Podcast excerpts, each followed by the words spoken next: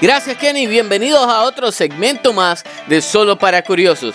Sabes, una jirafa duerme solo por dos horas diarias, por intervalos de tiempo de 5 a 7 minutos. Es por eso que la jirafa, cuando la vemos en un zoológico, muy posiblemente la veas despierta por el poco tiempo que ella pasa durmiendo. De la misma forma, según como dice Mateo 25, que Jesús nos dice que debemos de estar apercibidos por la segunda venida de nuestro Señor Jesucristo. Mateo 25:10 dice, mientras ellas iban a comprar vino, el esposo llegó y las que estaban preparadas entraron con él a las bodas y se cerró la puerta.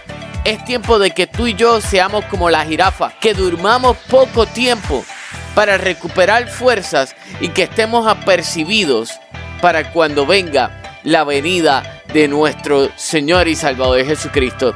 La pregunta es, ¿estamos viviendo una vida apercibida o simplemente estamos viviendo nuestra vida por existir sin la necesidad de establecer el propósito de Dios en nuestra vida?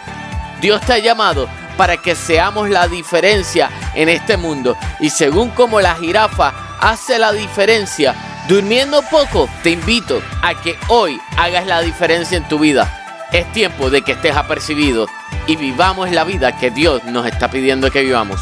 Este es tu hermano y amigo José Alberto Jiménez